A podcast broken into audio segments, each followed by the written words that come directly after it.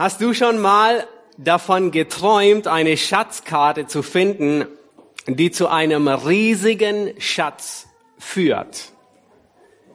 Nun, ich bin überzeugt, jeder von uns hat schon mal davon geträumt, denn seit 1. Mose 3 träumen wir davon. Viele der Filme sind inspiriert von diesem Gedanken, beginnen mit Indiana Jones, äh, wo begonnen wird, ähm, irgendwelche verborgenen Schätze zu finden. Nun, stell dir vor, angenommen, du hast diese Schatzkarte gefunden. Was würdest du als nächstes tun? Was ist der nächste Schritt? Was willst du wissen? Nun, du willst wissen, ob sie echt ist, nicht wahr? Du willst wissen, ob es sich lohnt, ob sich der ganze Aufwand lohnt oder ob am Ende alles nur ein großer Reinfall ist. Ist dahinter wirklich etwas oder nicht? Nun, was würdest du als nächstes tun, um das festzustellen? Äh, sehr wahrscheinlich gehst du hin und befragst äh, viele Leute. Du suchst vielleicht einen alten Ägyptologen.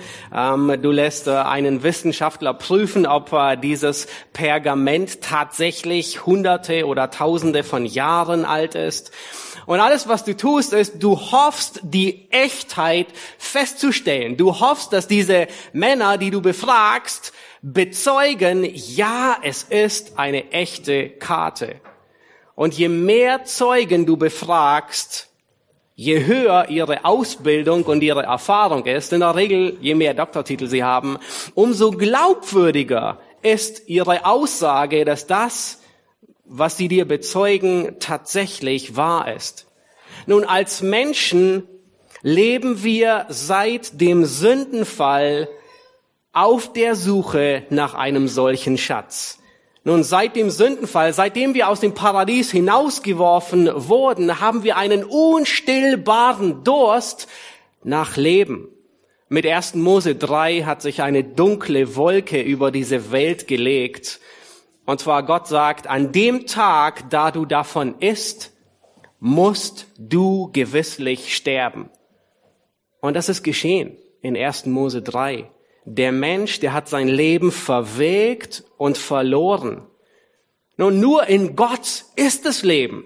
Und wenn der Mensch den Faden zu Gott abreißt, dann ist der Faden des Lebens abgerissen.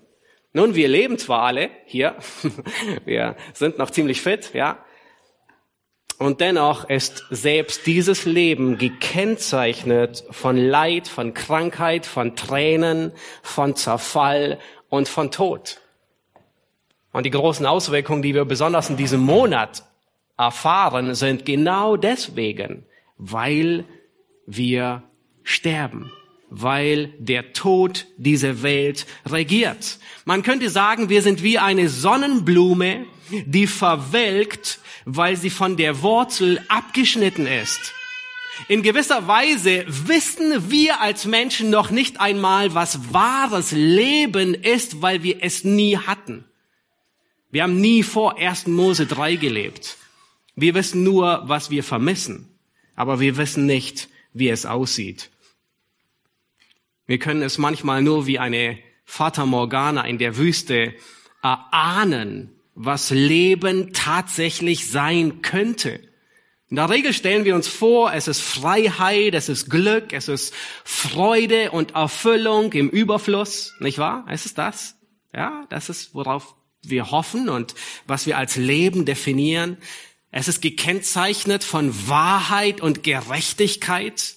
Es wird keine Ungerechtigkeit geben. Was wir uns über unter Leben vorstellen ist Überfluss, keinerlei Mangel.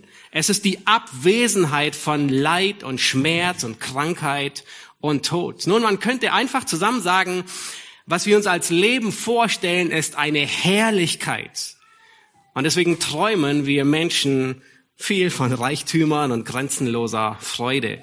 Wir sehnen uns nach diesem Leben zurück, das wir nie gekostet haben, aber nach dem Leben, nach dem wir jeden Tag hungern und dürsten. Die Entertainment-Industrie ist der lebende Beweis dafür, dass wir als Menschen jeden Tag nach dem Leben hungern und dürsten. Es ist eine ganze Industrie, die sich diesen Durst von uns nach Leben, nach Freude, nach Erfüllung zu Nutzen macht. Aus welchem Grund auch immer, zu welchem Ziel auch immer. Vielleicht auch wirklich tatsächlich, um diesen Durst zu stehlen, aber nur in der Vorstellung. Und mit einem Happy End wird vorgetäuscht, dass der Hauptdarsteller diesen Schatz gefunden hat, wo auch immer, und es wird suggeriert, du kannst ihn auch finden. Nicht wahr? Das ist, was die Industrie uns weismachen will. Und genau darum geht es heute in der Predigt. Es geht um eine einzig wahre Schatzkarte und um die Frage, ob diese echt ist oder nicht. Nun, Johannes, der den ersten Johannesbrief schrieb, er, er tut dasselbe, was wir tun würden auf dem Weg nach einer Schatzkarte, wenn mit einer Schatzkarte in der Hand, Zeugen zu befragen. Aber diese Zeugenbefragung, das ist nicht einfach nur ein unverbindliches, gib mal deine Meinung, was denkst du über dies oder jenes, sondern Johannes, er baut diese Verse, diese Befragung wie einen Gerichtsprozess auf, und in diesem Gerichtsprozess stellt er fünf Zeugen dar. Er bringt fünf Zeugen in den Zeugenstand und befragt sie alle nach der Wahrheit, nach der Echtheit. Fünf gewaltige Zeugen holt Johannes in den Zeugenstand, um die Echtheit zu belegen. Nun, der Predigtext, den wir uns ansehen, ist 1. Johannes 5, die Verse 6 bis 13, aber wir werden schon beginnend mit Vers 5 lesen, weil Vers 5 ist in gewisser Weise wie ein Jarnier. Er gehört sowohl in den vorhergehenden Abschnitt wie auch in den nächsten Abschnitt. Nun, es ist extrem schwer und, und, und viele ähm, haben unterschiedliche Sichtweisen. Ja, gehört er mehr zu dem ersten Teil von Kapitel 5 oder mehr zum zweiten und man kann es gar nicht festlegen, weil er wie ein Jarnier wirkt. Das ist, dieser Vers ist die Überleitung in den nächsten Abschnitt. Der Predigttitel ist ein voller Zeugenstand für die einzig wahre Schatzkarte. Ein voller Zeugenstand für die einzig wahre Schatzkarte. Lasst uns den Text gemeinsam lesen und ihr dürft gerne eure Bibel zur Hand nehmen und mitverfolgen. 1. Johannes 5, Abvers 5 bis 13. Wer ist es, der die Welt überwindet, wenn nicht der, der glaubt, dass Jesus der Sohn Gottes ist? Dieser ist es, der gekommen ist durch Wasser und Blut, Jesus Christus. Nicht durch das Wasser allein, sondern durch das Wasser und das Blut. Und der Geist ist es, der Zeugnis ablegt, weil der Geist die Wahrheit ist. Denn drei sind es, die Zeugnis ablegen. Der Geist und das Wasser und das Blut. Und die drei sind einstimmig. Wenn wir das Zeugnis der Menschen annehmen, das Zeugnis Gottes, ist größer. Denn dies ist das Zeugnis Gottes, das er bezeugt hat über seinen Sohn. Wer an den Sohn Gottes glaubt, der hat das Zeugnis in sich selbst. Wer Gott nicht glaubt, hat ihn zum Lügner gemacht, weil er nicht an das Zeugnis geglaubt hat, das Gott bezeugt hat über seinen Sohn. Und dies ist das Zeugnis, dass Gott uns ewiges Leben gegeben hat. Und dieses Leben ist in seinem Sohn. Wer den Sohn hat, der hat das Leben. Wer den Sohn Gottes nicht hat, hat das Leben nicht. Dies habe ich euch geschrieben, damit ihr wisst, dass ihr ewiges Leben habt, die ihr glaubt an den Namen des Sohnes Gottes. Nun, mit dem heutigen Abschnitt eilen wir auf das Ende des Johannesbriefes zu. Es, man könnte sagen, es ist die letzte Runde vorm Ziel. Es kommt nur noch ein Abschnitt und äh, dann sind wir mit dem ersten Johannesbrief auch schon fertig. Dieser Abschnitt ist wie die zweite Buchstütze auf dem Regal. Nun, wenn ihr euch erinnert, und ihr dürft gerne Johannes 1 aufschlagen, nur wenige Seiten vorwärts blättern. In Johannes 1, Vers 1 bis 4, da beginnt Johannes mit genau derselben Botschaft über das ewige Leben. Er sagt, was ihr gehört habt, was von Anfang an war, was wir angeschaut, was unsere Hände betastet haben. Das Wort des Lebens. Und er sagt, das Leben ist erschienen. Und wir verkündigen und bezeugen euch das ewige Leben. Vers 4, die schreiben wir euch, damit eure Freude vollkommen sei. Johannes, er beginnt mit dem ewigen Leben und nun sind wir am Ende des Briefes und Johannes, er endet mit dem ewigen Leben. In den ersten vier Versen, weiß nicht, ob ihr euch noch erinnern könnt oder ähm, es oder euch anmarkiert habt, in den ersten fünf Versen, da schreibt Johannes zehnmal, dass sie, die Apostel, Jesus tatsächlich gesehen haben und ihn bezeugen. Nun, hier am Ende, interessanterweise erwähnt Johannes wieder zehnmal, dass andere Zeugen nicht mehr die Apostel, nicht mehr er, sondern größere Zeugen. Jesus als den Sohn Gottes bezeugen. Am Anfang des Evangeliums, da bringt Johannes sich und die Apostel in den Zeugenstand. Hier am Ende bringt er fünf größere, weitaus größere und gewichtigere Zeugen, die gewaltigsten Zeugen in den Zeugenstand. Und dies lässt erahnen, warum diese Aussage, die jetzt kommt, so gewaltig ist. Johannes, er, er zieht die höchsten Register. Man könnte sagen, er bringt Himmel und Erde in Bewegung, um etwas zu bezeugen. Nun lasst uns die ersten fünf Zeugen uns ansehen. Wer ist im Zeugenstand? Nun, fünf gewaltige Zeugen sehen wir in den Versen sechs bis zehn. Schaut euch Vers 6 noch einmal an. Dieser ist es, der gekommen ist durch Wasser und Blut, Jesus Christus. Der erste Zeuge im Zeugenstand ist das Wasser. Nun, ich gebe zu, wenn man sich nicht so, nicht so viel mit dem Text auseinandergesetzt hat, dann ist es im Moment verwirrend. Ja, und das erste Mal diesen Text durchzulesen, denkt, huh, ähm, was, was, von was spricht Johannes hier?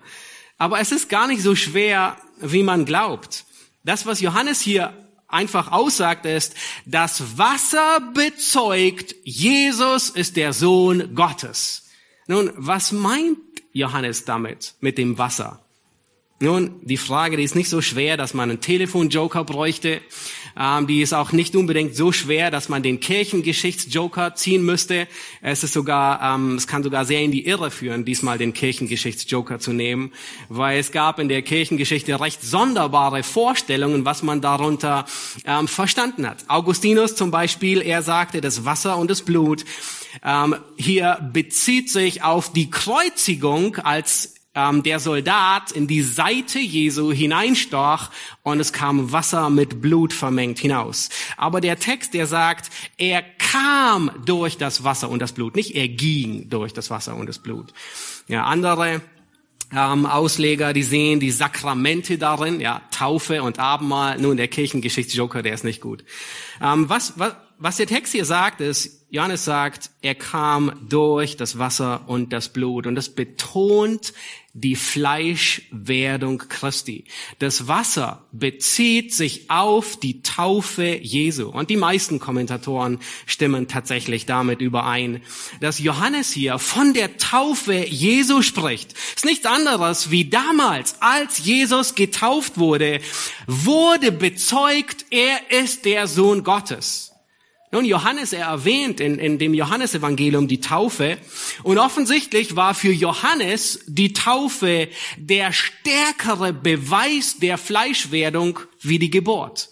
Weil Johannes lässt die Geburt weg in seinem Evangelium. Und er erwähnt nur die Taufe. Offensichtlich der größere Beweis für die Fleischwerdung. In 1. Johannes, äh, in Johannes Evangelium 1, da schreibt Johannes über die Taufe. Und äh, in diesem Kontext, wo erwähnt wird, dass Jesus kam, um getauft zu werden, da wird erwähnt, dass Johannes der Täufer Jesus gar nicht taufen wollte, sondern er sagt, nein, nein, ähm, ich müsste von dir getauft werden. Und Jesus antwortet, dass es bereit, dass er bereit ist, alles zu erfüllen, was Gott von ihm fordert. Nun, Jesus war sündlos. Er hatte nicht notwendig, sich als Sünder zu identifizieren. Und genau das tut er. Und dann bei seiner Taufe wird Jesus sichtbar mit dem Heiligen Geist erfüllt. Und Johannes sagt, ich habe es gesehen. Johannes der Täufer sagt, ich habe es gesehen und bezeuge, dieser ist der Sohn Gottes. Nun, Jesus, er wurde nicht durch die Taufe zu dem Christus, sondern er war der Christus. Und das war die, das, die Bezeugung. Er ist der Sohn Gottes. Dies ist der erste Zeuge, den Johannes in Zeugenstand ruft, der aussagt, Jesus ist der Sohn Gottes und er ist der einzige, durch den wir ewiges Leben haben. Nun, es folgt der zweite Zeuge. Schaut euch Vers 6 noch einmal an. Da sagt Johannes, nicht durch das Wasser allein, sondern durch das Wasser und durch das Blut. Nun, was meint Johannes mit dem Blut? Ah, er meint den Tod Jesu am Kreuz. Der Tod Jesu am Kreuz, der ist der zweite Zeuge. Er fügt nämlich extra hinzu, nicht durch das Wasser allein, sondern auch durch das Wasser und durch das Blut. Nun, warum betont Johannes das? Warum hebt er so besonders hervor? Es hat einen einfachen Grund. Die Gnostiker, besonders Cerentius, wir erinnern uns an diesen Mann, der sehr viel Gnostizismus lehrte, er sagte, er war der Ansicht, dass der göttliche Sohn Gottes bei der Taufe auf Jesus kam und vor der Kreuzigung hat der Sohn Gottes ihn wieder verlassen. Ah, eine ziemlich große Ehrlehre. Und dagegen richtet sich Johannes und er sagt, nein, nein, nein, Jesus ist nicht nur durch die Taufe als Sohn Gottes bezeugt, sondern gerade durch den Tod am Kreuz. Der Tod bestätigt, dies ist der Sohn Gottes. Nun, bei der Kreuzigung war keine Stimme aus dem Himmel zu hören. Da war keine Stimme, die sagte, dies ist mein geliebter Sohn, an dem ich wohlgefallen habe. Nein, am Kreuz hat Gott, der Vater, seinen Sohn verlassen. Und Jesus rief, mein Gott, mein Gott, warum hast du mich verlassen? Am Kreuz richtet Jesu, richtet Gott seinen Sohn an meiner Stelle. Allen Zorn schüttet er auf ihn aus. Und Jesus bezahlt jede einzelne Schuld. Am Kreuz kam nicht der Geist in Form einer Taube herab, sondern es kam eine göttliche Finsternis von drei Stunden über diesen Ort. Gott selbst betrat die Szene, nicht um zu sagen, dies ist mein geliebter Sohn, sondern um die Sünde an seinem Sohn zu richten. Diesmal war es der Sohn, der sprach, es ist vollbracht. Und Gott, der Vater, antwortet aus dem Himmel. Der dicke Vorhang im Tempel zerriss von oben bis unten. Es wird bezeugt von vielen, unter anderem von der Mishnah und von Josephus, dass dieser Vorhang aus feiner Wolle, blau, violett und scharlachrot gewebt war. Er war eine ganze Hand breit dick mindestens zehn Zentimeter. Er war 20 Meter hoch und 10 Meter breit. Es brauchte 300 Priester, um diesen Vorhang aufzuhängen. Und das war die Antwort Gottes, eine der Antworten Gottes, der bezeugt, dass Jesus der Christus ist. Nun, ich frage mich, wie die hohen Priester diese Schlagzeilen vertuscht haben, aber offensichtlich war es möglich. Und Gott der Herr, er antwortet weiter, die Erde erbebt, die Felsen zerreißen. Und am dritten Tag antwortet Gott, indem er Christus von den Toten auferweckt. Derjenige ist der Messias, der der Verwesung nicht preisgegeben wird.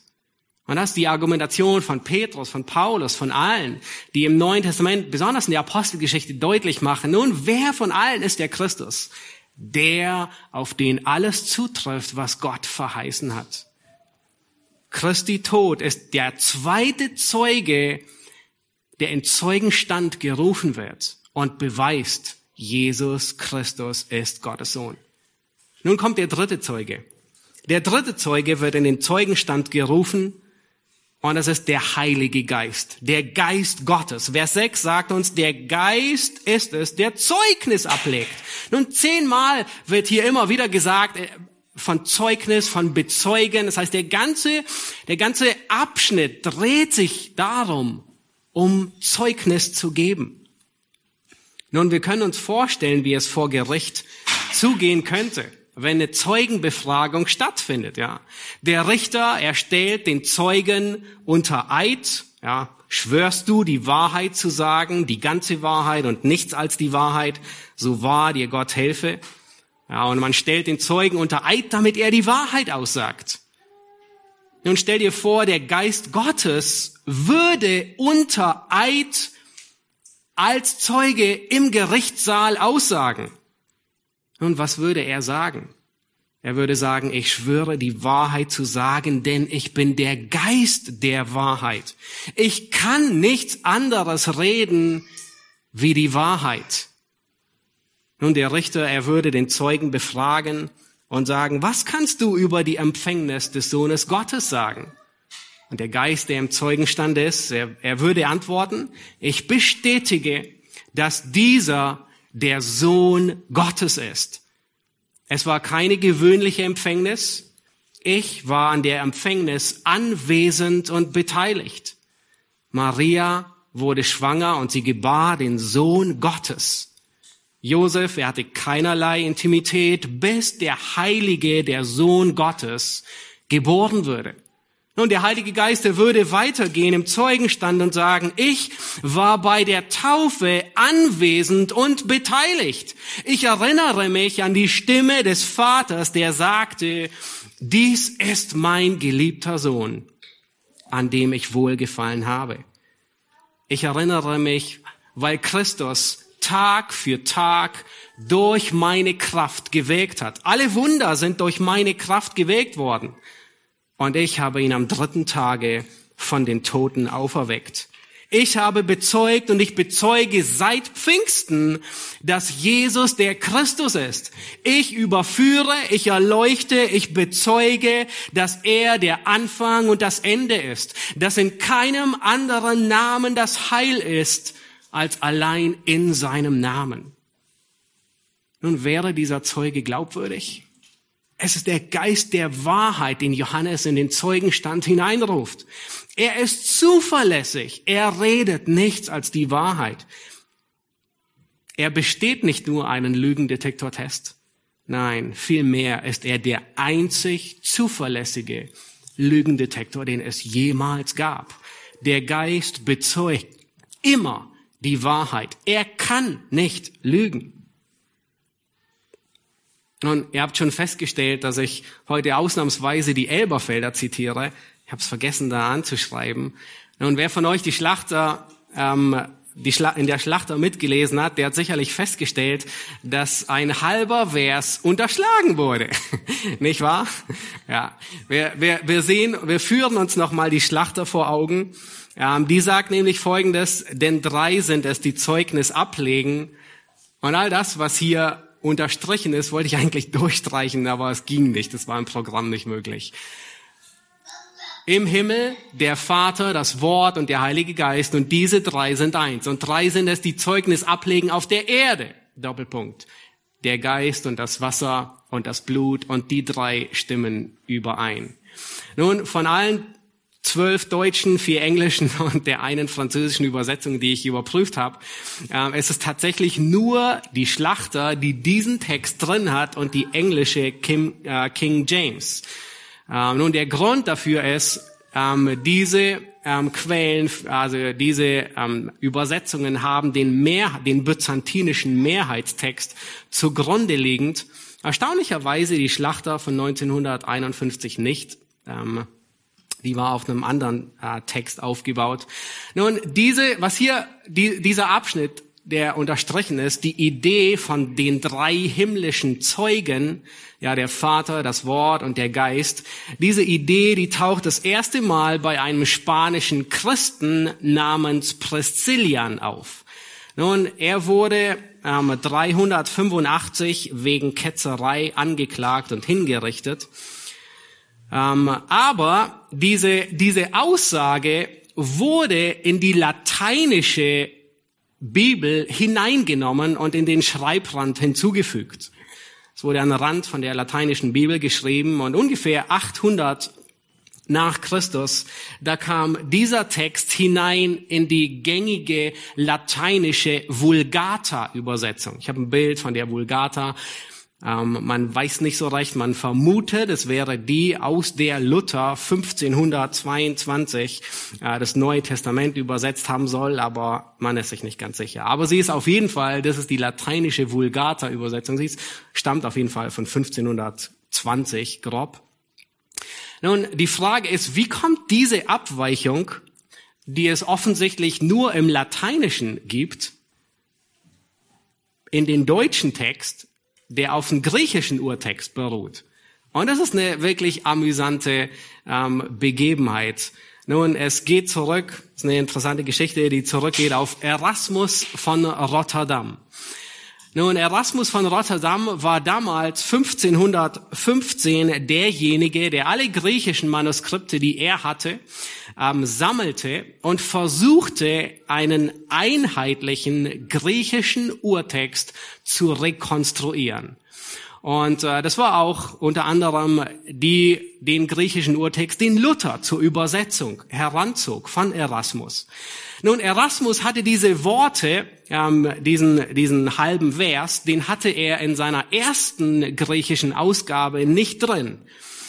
Nun, aber in Europa war die lateinische Vulgata so gelesen, so begehrt und so beheimatet, dass er enorm viel Kritik dafür ein, äh, eingefahren hat. Und in diesem ganzen Disput hat er ziemlich voreilig gesagt, nun, ähm, ich werde diese Worte in meinen griechischen Text aufnehmen, wenn ich ein Manuskript, ein griechisches Manuskript finde, wo diese Worte drin sind, weil es gab keins bis dahin. Nun, sehr voreilig hat er dem zugestimmt und es wurde später tatsächlich ein griechisches Manuskript gefunden, es stammte aus dem Jahre 1520. Erasmus wusste, dass es nicht zuverlässig war. Ähm, er wusste, dass es sehr wahrscheinlich aus dem Lateinischen ins Griechische übersetzt worden war. Ähm, und trotzdem, er hatte sein Wort gegeben, ein griechisches Manuskript zu finden. Und er nahm diesen Text in seinen griechischen Urtext in die dritte Fassung von 1522 mit hinein. Mit dem Vermerk, dass er sehr wohl davon ausgeht, dass er ähm, nicht äh, aus dem Urtext stammt. Nun, an diesen Worten ist nichts Falsches, aber sie sind schlichtweg nicht von Johannes geschrieben worden. Es passt inhaltlich, was der Brief lehrt, nicht zusammen. Und es ist auch nirgends in anderen griechischen Manuskripten oder in Kommentaren zu finden, die die Kirchenväter geschrieben haben. Ja, das heißt, es ist tatsächlich wie die Elberfelder, wie die Luther, die Menge, also alle deutschen Übersetzungen es wiedergeben. Vers 7, kannst du gerade noch einmal an, einblenden, zu sagen, denn drei sind es, die Zeugnis ablegen, der Geist, das Wasser und das Blut. Und die drei sind einstimmig. Nun, der Grund, warum Johannes hier von drei Zeugen spricht, obwohl er eigentlich viel mehr in den Zeugenstand hineinruft, ist, ähm, es zurückzuführen auf 5. Mose 19. Ähm, da sagt Gott, dass aufgrund von zwei oder drei Zeugen eine Sache als bestätigt gilt. Das heißt, man durfte nur wirklich auf eine, auf eine Zeugenaussage von mindestens zwei, besser drei Zeugen etwas aussagen, was präzise ist. Selbe Prinzip finden wir auch im Neuen Testament in Matthäus 18, ja, wo ebenfalls zwei oder drei Zeugen anwesend sein müssen, um etwas zu bestätigen oder nicht zu bestätigen, was stattgefunden hat. Nun, man könnte sagen, die Beweislast, die ist so erdrückend. Ja, die Taufe bezeugt, dass Jesus Gott ist. Sein Tod bezeugt, dass Jesus Gott ist. Der Heilige Geist bezeugt, dass Jesus Gott ist. Es würde ausreichen. Aber Johannes, er holt einen weiteren Zeugen in den Zeugenstand. Er holt Gott, den Vater, in den Zeugenstand. Lasst uns Vers 9 lesen. Wenn wir das Zeugnis der Menschen annehmen, das Zeugnis Gottes ist größer. Denn dies ist das Zeugnis Gottes, das er bezeugt hat über seinen Sohn. Der vierte Zeuge, der in den Zeugenstand kommt, ist Gott, der Vater. Nun, Johannes sagt, menschliche Zeugen, die müssten ausreichen. Und wir haben so viele menschliche Zeugen. Man könnte fast sagen, wie Sand am Meer. Wir erinnern uns an Maria, die Mutter Jesu. Wir erinnern uns an die Weisen aus dem Morgenland, wie viele auch immer es waren, ja, die dem Stern folgten und den Sohn Gottes anbeteten. Wir erinnern uns an Johannes den Täufer, der sagte, siehe das Lamm Gottes. Wir erinnern uns an die Jünger im Schiff, als Jesus den Sturm stillte merken sie es und sie fallen vor ihm nieder und sagen, wahrhaftig, du bist Gottes Sohn. Wir erinnern uns an den Schächer am Kreuz. In den letzten Minuten seines Lebens bezeugt er und sagt, das ist der Sohn Gottes. Wir erinnern uns an den römischen Hauptmann. In fast allen Evangelien wird er, wird er erwähnt, der Jesus sterben sieht und sagt, dieser Mensch, wahrhaftig dieser Mensch war Gottes Sohn. Nun, das Zeugnis der Menschen sollte ausreichen, aber das Zeugnis Gottes ist weitaus größer. Nun, man könnte meinen, dass eine heilige Stille den Gerichtssaal befällt, als Johannes Gott, den Vater, in den Zeugenstand holt. Man könnte sich vorstellen, wie es vor sich geht, der himmlische Vater wird befragt, himmlischer Vater, erkennst du Jesus als deinen Sohn an? Nun, der Atem stockt. Im ganzen Gerichtssaal würde man eine Stecknadel fallen hören und ein lautes Ja, dies ist mein geliebter Sohn, an dem ich wohlgefallen habe. Und die Befragung könnte weitergehen. Himmlischer Vater, bezeugst du, dass dein Sohn der einzige Weg der Errettung ist? Und ein entschiedenes Ja von Anfang an würde kommen. Lange bevor, Gott würde antworten, lange bevor ich Adam und Eva erschuf, lange bevor die Sünde überhaupt in die Welt kam, hatte ich einen Ratschluss der Errettung. Durch den Mund der Propheten habe ich immer wieder davon gesprochen, dass er, der Messias, kommen wird. Obwohl er seit Ewigkeiten her in der Herrlichkeit existiert, als Dreieinheit, wurde er Mensch und als Mensch geboren. In der Nacht seiner Geburt haben meine Engel von ihm gesungen. Die Welt war erfüllt von ihm Gesang. Ich habe Hirten geschickt, um zu bezeugen, dass er geboren ist. Weise kamen aus fernem Land, um ihn anzubeten. Gott würde weiterfahren und sagen, seit der Gesetzgebung am Sinai habe ich nicht mehr mit lauter Stimme vom Himmel gesprochen. Aber bei seiner Taufe habe ich erneut gesprochen. Auf dem Berg der Verklärung habe ich es wiederholt. Dies ist mein geliebter Sohn, an dem ich wohlgefallen habe. Auf ihn sollt ihr hören. Am Abend seiner Kreuzigung betete er und bat, Vater, wenn es möglich ist, so gehe dieser Kelch an mir vorüber. Aber ich konnte ihm diesmal nicht willend sein. Es gab keinen anderen Weg, um Vergebung und Versöhnung für deine Sünde zu ermöglichen. Am Kreuz verließ ich meinen Sohn als Vater und begegnete ihm als Richter. Jede einzige deiner Sünden habe ich an ihm gerichtet. Er hat sie alle bezahlt. Er starb und am dritten Tag habe ich ihn auferweckt. 40 Tage später ist er in den Himmel aufgefahren und sitzt zu meiner Rechten. Und eines Tages bestimme ich den Zeitpunkt, dass er als König auf die Erde zurückkehren wird. Ich gebe jedem ewiges Leben, der an ihn glaubt. Das ewige Leben ist in meinem Sohn. Gibt es einen glaubwürdigeren Zeugen im gesamten Universum? Es gibt niemanden, der mehr Wahrheit redet, ein größerer Zeuge ist, gerechter ist, wie Gott, der Vater selbst.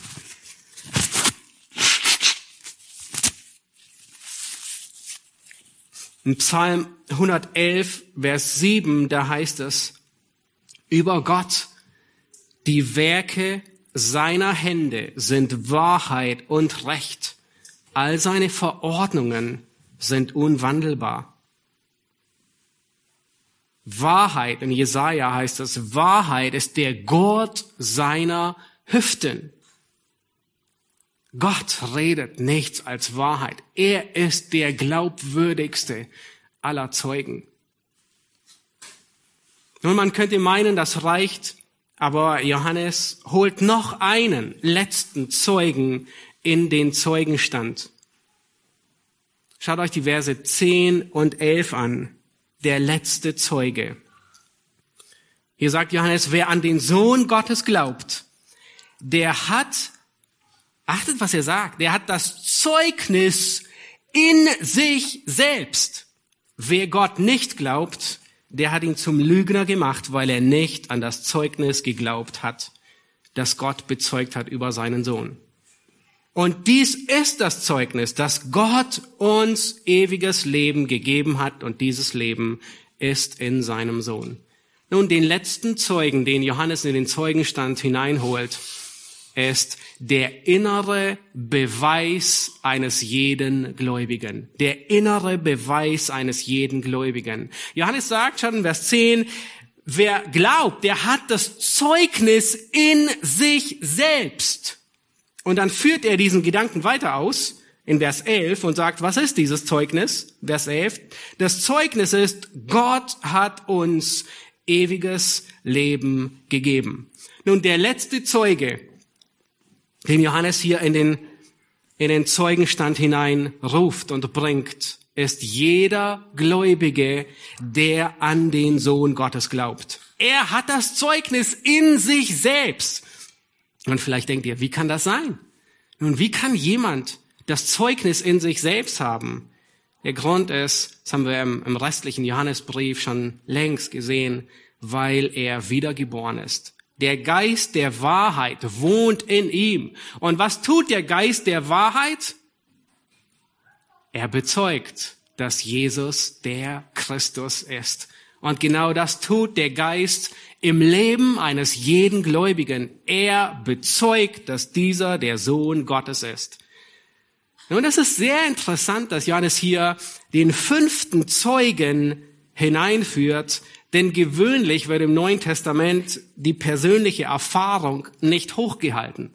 Und das zu Recht, weil unsere Erfahrung im selben Maße trügerisch ist, wie unser Herz trügerisch ist. Unser Herz kann betrogen werden und dasselbe trifft auf unsere Erfahrung zu. Wir können sehr leicht einen falschen Eindruck haben, sei es von Personen oder von Dingen oder von Ereignissen, Situationen. Aber Johannes macht hier deutlich, wenn du an ihn glaubst, dann hast du das Zeugnis innewohnend. Jesus ist der Sohn Gottes. Nun, das ist so wie mit einer Flasche Himbeersirup, die wir vor ein paar Wochen aus dem Elsass mitgebracht haben, aus dem Französischen. Auf der Verpackung außen drauf sind Himbeeren abgebildet. Und es steht auch Himbeersirup drauf, allerdings auf Französisch. Framboise heißt es. Auf dem Kassenzettel wird auch Himbeersirup abgedruckt. Nun, glaubt man dem? Sicherlich. Deswegen haben wir ihn auch gekauft. Wir wollten Himbeersirup. Aber kann ich überzeugt werden, dass dies wirklich Himbeersirup ist? Ja, wenn ich probiere. Genau. Und das ist, wenn du dich darauf einlässt, dann erfährst du, dass es tatsächlich Himbeersirup ist. Alle anderen bezeugen, es ist Himbeersirup und du siehst es. Aber schlussendlich erfährst du es. Das ist der letzte Beweis, dass Jesus der Christus ist, der Inwendige. Aber achtet auf die Reihenfolge. Nun, häufig bemühen wir uns, eine subjektive Gewissheit zu bekommen, aber Johannes, er stellt die Erfahrung an die letzte Stelle. Zuerst nimmt er die vier größten Zeugen, die es überhaupt gibt, und dann nimmt er den letzten, die Erfahrung, die persönliche Erfahrung. Vorher steht das Zeugnis der Fleischwerdung, das Zeugnis des Geistes, das Zeugnis Gottes. Und das ist so wichtig. Warum? Weil wenn wir Gott nicht glauben, wenn wir dieses Zeugnis nicht annehmen, dann werden wir auch kein inneres Zeugnis erfahren. Im Psalm 34, Vers 9, da heißt es, schmecket und seht, wie freundlich der Herr ist. Nun, das Problem ist, dass wir häufig sehen wollen, bevor wir uns auf etwas einlassen. Aber Gott sagt, hey, nein, Manche sagen, ich werde erst dann glauben, wenn ich Beweise sehe. Aber Gott sagt, Gott fordert auf zu glauben, weil er redet, weil er glaubwürdig ist, weil er die Wahrheit ist, auch wenn du es noch nicht siehst. Ich muss also erst Gott beim Wort nehmen. Ich muss ihm glauben, schlichtweg, weil er ist, wer er ist, weil er Gott ist, weil er der wahre Zeuge ist. Nun schaut euch mal noch einmal Vers 10 an. Und hier sehen wir eine, eine ziemlich große negative Warnung. Da heißt es, wer an den Sohn Gottes glaubt, der hat das Zeugnis in sich selbst. Nun, soweit okay. Ja. Wir würden weiterfahren und sagen, okay, wer an den Sohn Gottes nicht glaubt, nun, der hat das inwendige Zeugnis eben nicht. Aber nein, das steht da nicht. Habt ihr gesehen, was da steht? Da steht, wer Gott nicht glaubt, der hat ihn zum Lügner gemacht, weil er nicht an das Zeugnis geglaubt hat. Das heißt, wenn du nicht glaubst, dann hast du, dann ist es nicht einfach nur, okay, du hast kein ewiges Leben, Pech für dich. Nein, wenn du nicht glaubst, dann machst du Gott zum Lügner. Nun, ich spule noch mal zurück. Welchen Gott machen wir? Den, der an vierter Stelle im Zeugenstand war. Den Gott machen wir zum Lügner, wenn wir ihm nicht glauben. Das ist der Gott, bei dem die Erde erbebt, wenn er spricht. Das ist der Gott, der sich mit Wahrheit umgürtet. Den würdest du ein Lügner bezeichnen wenn du nicht glaubst. Nun, das würdest du nie sagen, aber das ist die, die Folge davon. Diesem Gott ist es nicht gut, in die Hände zu fallen. In diesem Fall, in diesem Fall ist das Missachten seines Sohnes noch schwerwiegender wie die erste Sünde überhaupt. Nun, manche Menschen sagen, sie können nicht glauben. Nun, das trifft nicht zu. Das sehen wir in keinerlei Weise im Neuen Testament. Es gibt so viele Stellen, ich habe nur drei herausgegriffen, die deutlich machen, dass es das Nichtglauben nicht einfach nur ein passives Gott ablehnen ist, nicht einfach nur ein passives, ja, ich, ich, ich glaube einfach nicht, sondern die Schrift nennt es ein sich weigern, Gott zu glauben. Das ist ein aktiver Ungehorsam. Das ist aktive Rebellion. Ich weigere mich, Gott zu gehorchen. In Apostelgeschichte 9, Vers 9, da heißt es, da aber etliche sich verstockten und sich weigerten zu glauben. Ja, hier spricht, hier, hier, hier geht es um Menschen, die sich weigern zu glauben, obwohl sie das Evangelium hören. In Hebräer 3, Vers 18, da sagt äh, der Schreiber. Nun, welchen schwor er aber, dass sie nicht in seine Ruhe eingehen sollten, wenn nicht denen, die sich weigerten zu glauben? Das ist nicht einfach ein Ich kann nicht glauben, sondern ein Ich will nicht glauben. Ein Weigern, Gott zu glauben. Und 1. Petrus, es gibt noch viele mehr, das sind nur drei, die deutlich machen. 1. Petrus 4, Vers 17, denn die Zeit ist da, dass das Gericht beginnt beim Haus Gottes.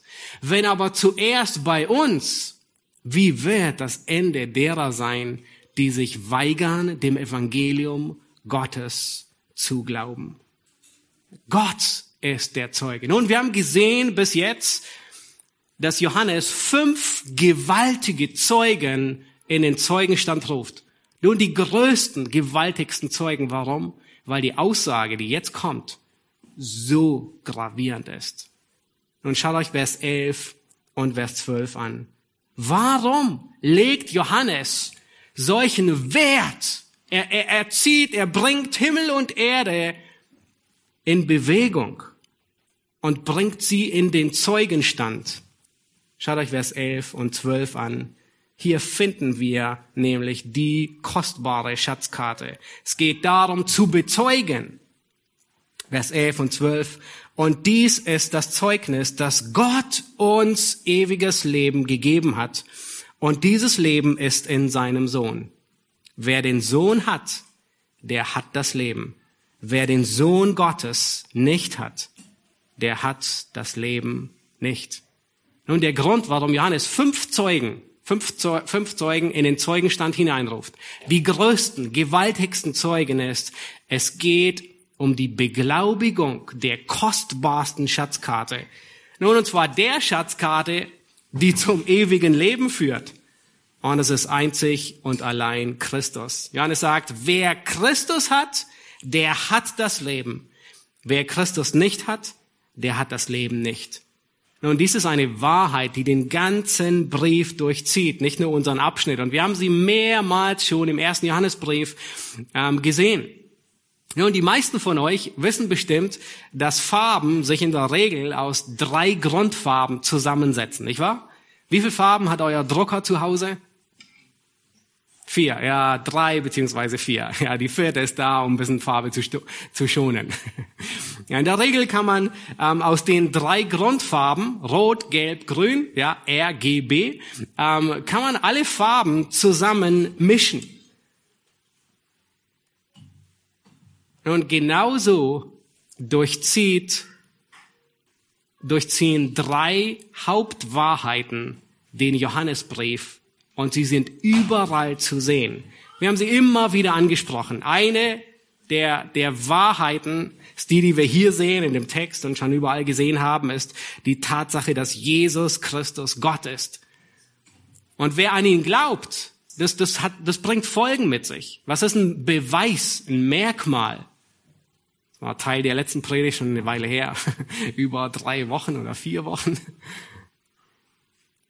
Wer an ihn glaubt, der hält seine Gebote. Und seine Gebote sind nicht schwer. Der sündigt nicht. Wer an ihn glaubt, der liebt die Kinder Gottes. Ja, wir sehen im, im, ganzen Johannesbrief, da ziehen sich diese drei Wahrheiten, diese drei Säulen, überall sind sie zu finden. Und es wird über Johannes zu Recht gesagt, dass er schwarz-weiß ist, ja, dass er schwarz-weiß denkt, schwarz-weiß schreibt. Aber die Farbe in seinem Brief ist genau das hier. Die Farbe ist diese drei Wahrheiten, die den ganzen Brief durchtränken und überall zu finden sind. Ist Jesus Christus, ist der Sohn Gottes. Und es hat Auswirkungen, an ihn zu glauben. Der hält seine Gebote, der sündigt nicht und der liebt die Kinder Gottes. Diese Wahrheiten durchziehen den ganzen Johannesbrief. Nun, elfmal hat Johannes bereits, mindestens elfmal, ähm, ich habe es zusammengezählt, hat Johannes bereits diese Wahrheit im ersten Johannesbrief gelehrt, dass Jesus Christus der Sohn Gottes ist. Und meistens betont er immer wieder andere Aspekte. Ähm, in Kapitel 2, Vers 22, da sagt er, nun, wer ihn leugnet, wer das leugnet, der ist ein Lügner. Wer leugnet, dass Jesus der Christus ist? Kapitel 4, Vers 3 sagt er, das ist der Geist des Antichristen.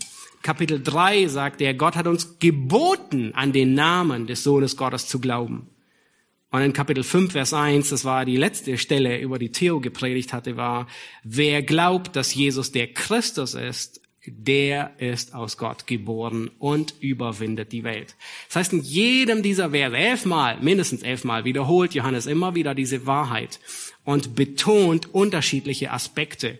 Und in diesem, in unserem Text, hebt er besonders den Aspekt des ewigen Lebens hervor. Das ewige Leben ist in seinem Sohn.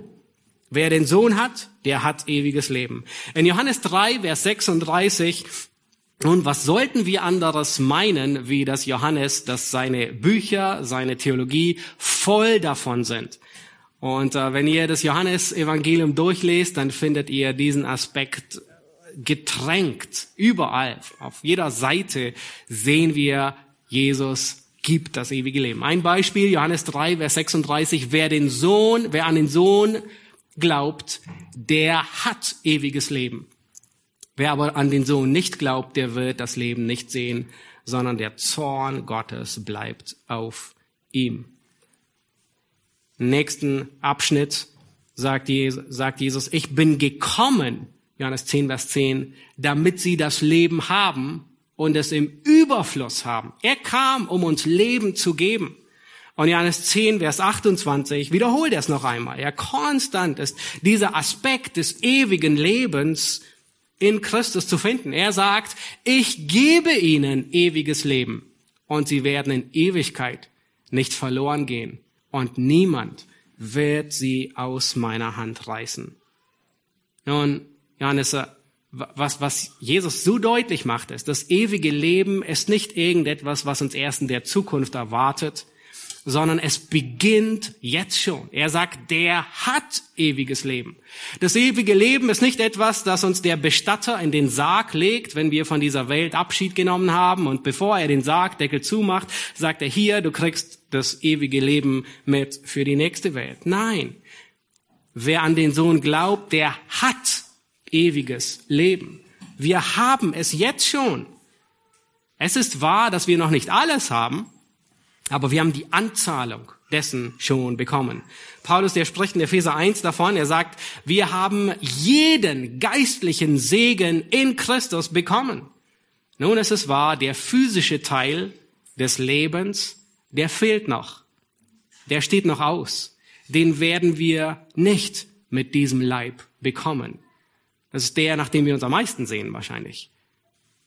Aber das Leben haben wir, die Anzahlung.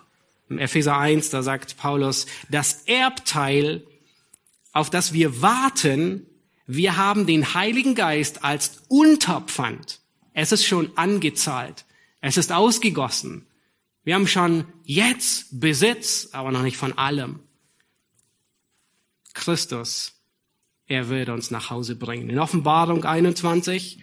Und hier wird dann alles zu Ende kommen. Hier wird das ewige Leben sowohl geistlich wie auch physisch zusammen ausgeteilt werden. In Offenbarung 21, Vers 5 bis 7, da sagt ebenfalls Johannes, und der auf dem Thron saß, sprach, siehe, ich mache alles neu. Und er sprach zu mir, schreibe, denn diese Worte sind wahrhaftig und gewiss. Und er sprach zu mir, es ist geschehen, ich bin das Alpha, ich bin das A und das O, der Anfang und das Ende. Achtet darauf, was jetzt kommt. Genau das, wovon Johannes die ganze Zeit redet. Genau das, nachdem wir uns seit 1. Mose 3 sehnen. Nach Leben, nach Erfüllung. Ich will dem Dürstigen geben aus dem Quell des Wassers des Lebens umsonst. Wer überwindet, der wird alles erben und ich werde sein Gott sein und er wird mein Sohn sein. Gott bringt uns nach Hause. Die Anzahlung, die er uns mit dem Heiligen Geist gegeben hat, ist die Garantie, dass er uns nach Hause bringt und dass wir dort vollkommen als ganzer Mensch, als Einheit von Leib und Geist aus diesem Quell des Wassers trinken nachdem wir uns seit 1. Mose 3 sehnen, wo wir jeden Tag Erfüllung suchen und finden und sie nicht finden, außer in Christus. Christus ist die einzig wahre Schatzkarte zum ewigen Leben. Johannes, er setzt Himmel und Erde in Bewegung, um das glaubhaft zu bestätigen. Und er hat es glaubhaft bestätigt. Mehr Bestätigung ist unmöglich. Nun warum? Lass uns zum letzten Vers gehen und uns den Vers 13 ansehen. Und wenn du eine Schatzkarte gefunden hast und wenn glaubwürdige Zeugen dir sagen, ja, sie ist echt, sie führt zum ewigen Leben. Und was gibt das? Das gibt überströmende Freude und Gewissheit. Schaut euch Vers 13 an. Da sagt Paul, da sagt Johannes, dies habe ich euch geschrieben, damit ihr wisst, dass ihr ewiges Leben habt, die ihr glaubt an den Namen des Sohnes Gottes. Nun, Paul, äh, der, der Apostel Johannes, er kehrt zurück. Er hat den Brief beinahe abgeschlossen und er fasst sein ganzes Ziel noch einmal zusammen. Dieser Vers, Vers 13, er ist genauso ein Janiervers wie Vers 5. Er passt zu dem Abschnitt, den wir gerade durchgegangen sind, ähm, weil wir sehen dieselben Gedanken. Er spricht vom ewigen Leben und er sagt, ich will, dass ihr wisst, dass ihr ewiges Leben habt. Und gleichzeitig ist es die Einleitung in den nächsten Abschnitt, ähm, über den äh, der nächsten Sonntag folgen wird. Vers 13 ist auch so ein Scharnierbrief. Das heißt, wir werden nächste Woche auch nochmal auf ihn zurückgehen. Johannes sagt, es gibt Heilsgewissheit. Gewissheit ist möglich. Und nicht nur das, wisst ihr, was Johannes sagt? Ich befehle Heilsgewissheit. In anderen Worten, was er hier tut, ist, er sagt, ich will, dass ihr Gewissheit habt, die ihr glaubt. Darf man Gewissheit des Heils haben? Ja, viel mehr. Man muss sie haben. Man soll sie haben. Nun, wer darf Gewissheit haben? Johannes sagt, die ihr glaubt. Wir sind den ganzen Brief schon durchgegangen, haben gesehen, wer diejenigen sind, die glauben. Das macht er immer wieder deutlich. Und Johannes, er, er macht hier deutlich, es ist richtig, Heilsgewissheit zu haben. Und ich möchte dir das zurufen. Es ist richtig, Gewissheit zu haben, das ewige Leben zu besitzen. Spurgeon, er sagt diesbezüglich sehr zutreffend, viele gehen in den Himmel mit sehr wenig Gewissheit auf dem Weg. Wie wahr? So viele straucheln und zweifeln und haben kämpfen mit der Gewissheit. Und dann sagt er, ich lobe sie in keiner Weise für ihren Mangel an Zuversicht aber ich rate Ihnen vielmehr, anstatt einzelne Erfahrungen als Grund für Gewissheit anzusehen, dass Sie auf den blutenden Erlöser sehen und in ihm alleine ruhen. Denn wer ihn hat, der hat das Leben. Wer Christus hat, der hat das Leben. Gewissheit ist ein großer Segen. Und Gewissheit bringt Freude mit. Vielleicht erinnerst du dich an die letzte Arbeitsstelle, als du dich beworben hattest und du wusstest nicht, ob du die Stelle bekommst oder nicht. Und dann kam irgendwann die Bestätigung. Und was gibt die Bestätigung? Diese Gewissheit, ich habe die Stelle. Nun, ungeheure große Freude bringt es mit sich. Und das ist, was Johannes hier gibt. Damit beginnt er sein Brief. Ich schreibe euch dies, damit ihr Freude habt. Das heißt, der ganze Brief soll uns Gewissheit geben und Freude, weil wir wissen, wo unser Ende ist, weil wir wissen, dass wir die Schatzkarte zum Leben gefunden haben, weil wir wissen, dass wir dort ankommen werden. Diese Gewissheit, sie gibt Freude, diese Gewissheit, sie gibt Standhaftigkeit. Gewissheit räumt mit Ungewissheit auf. Gewissheit räumt alle Unsicherheit auf. Diese Gewissheit, sie bestätigt und sie motiviert. Nun, damals, als du die Gewissheit bekommen hast, ja, ich habe die Arbeitsstelle, was hast du getan? Nun, du hast wahrscheinlich angefangen, dich schon vorzubereiten. Ja, erst wenn die Arbeit in drei Monaten losgeht. Du hast schon angefangen, dich in, in die Materie hineinzuarbeiten, vorzubereiten, zu investieren. Das ist, was Gewissheit gibt. Sie gibt Freude, sie gibt Standhaftigkeit und sie motiviert, nach vorne zu eilen, weil wir wissen, wir sind auf dem richtigen Weg. Und das ist, was Johannes hier lehrt in diesem Abschnitt. Dieser Abschnitt ist nicht ein Abschnitt, du musst oder du sollst. Es gibt viele andere Abschnitte, die das lehren. Dieser Abschnitt ist ein Abschnitt der Freude. Du bist, wenn du glaubst an Jesus Christus, dann hast du ewiges Leben. Und das soll dich zur Freude bringen. Und deswegen ist eine große Freude, dass wir gleich das Abendmahl feiern werden. Diese Gewissheit, nicht in unserer Treue, sondern in Gottes Treue. Johannes, er will uns mit diesem Brief nicht verunsichern, vielmehr bestätigen. Er will uns nicht die Freude rauben, sondern er will uns vielmehr die Freude geben. Auch wenn Johannes schwarz-weiß denkt und schreibt, ist sein Brief voller Farbe. Denn diese drei Grundfarben, wenn sie in deinem Leben leuchten, dann soll dir das Gewissheit geben, dass du ewiges Leben hast. Das soll die Unsicherheit nehmen. Wir dürfen mit Zuversicht zum Thron der Gnade Gottes gehen. Und dieser Brief, dieser Abschnitt soll Freude und Motivation mehren. Wenn du glaubst, dann bist du aus Gott geboren. Du hast eine veränderte, eine neue DNA. Du wirst Christi Gebote halten, die Sünde meiden. Du wirst deine Geschwister in Christus lieben. Was für ein voller Zeugenstand für die einzig wahre Schatzkarte. In Christus haben wir ewiges Leben. Lass uns beten. Ihr dürft gerne dazu aufstehen.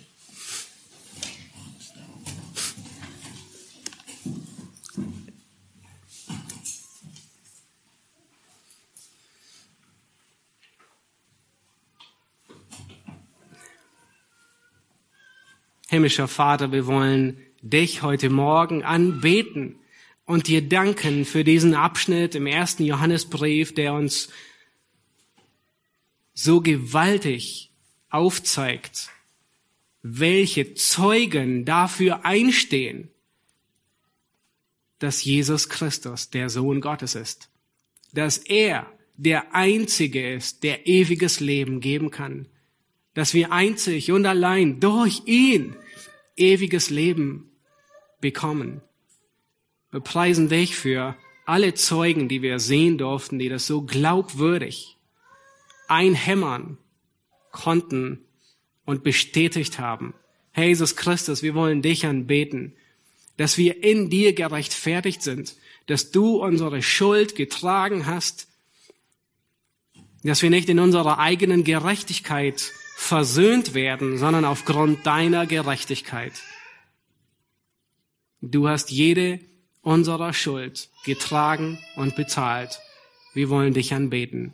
Wir danken dir für die Freude, die Gewissheit mit sich bringt, zu wissen, dass wer an dich glaubt, ewiges Leben hat und es bereits jetzt schon hat. Und Herr, wir freuen uns auf den Augenblick, wo wir in vollkommener Weise vom Glauben zum Schauen kommen Herr, wo in vollkommener Weise das ewige Leben ähm, verwirklicht wird. Wir danken dir für alle Segnungen, die wir jetzt schon haben, für die Gewissheit, für die Freude, für den Heiligen Geist, der das Unterpfand ist. Und wir freuen uns auf diesen großen Tag bei dir zu sein. Amen.